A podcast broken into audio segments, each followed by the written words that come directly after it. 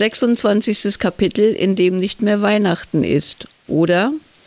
Noch lange danach waren sich alle einig, dass es das schönste Weihnachtsfest war, das sie je erlebt hatten.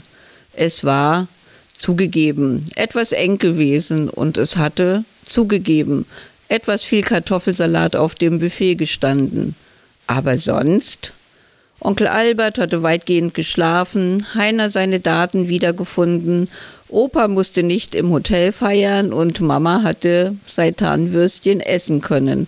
Frieda und Paul hatten nicht in, der in die Kirche gehen und auch nichts vorspielen müssen. Paul überlegte die gesamten Ferien lang, von wem die Geschenke kamen. Heiner und Lena schieden aus. Sie hatten nicht genug Geld. Eva und Max. Als sie Pauls Freude über das Akkordeon miterlebten, hatte Max gesagt, ich wusste gar nicht, dass du dir so dringend ein Akkordeon gewünscht hast. Und Eva schalt Mama dafür, dass sie Frieda nie eine Barbiepuppe geschenkt hatte. Was, wenn es wirklich der Weihnachtsmann? Aber wer glaubte schon an den Weihnachtsmann? Und irgendwann trat die Frage in den Hintergrund. Frieda putzte wieder weniger, Mama aß Schinkenbrote, Papa spielte Fußball.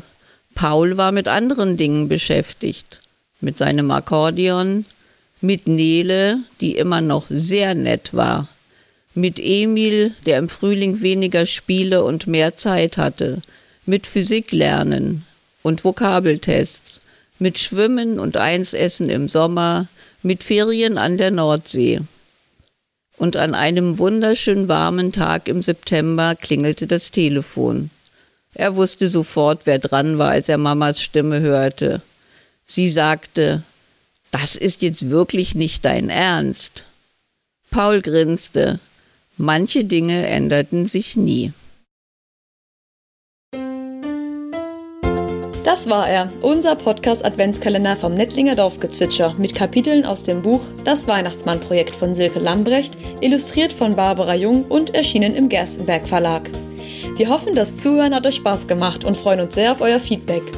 Ganz herzlich bedanken möchten wir uns bei allen Leserinnen und Lesern, die die Geschichten zum Leben erweckt haben. Und natürlich danke an alle, die die Folgen angehört haben.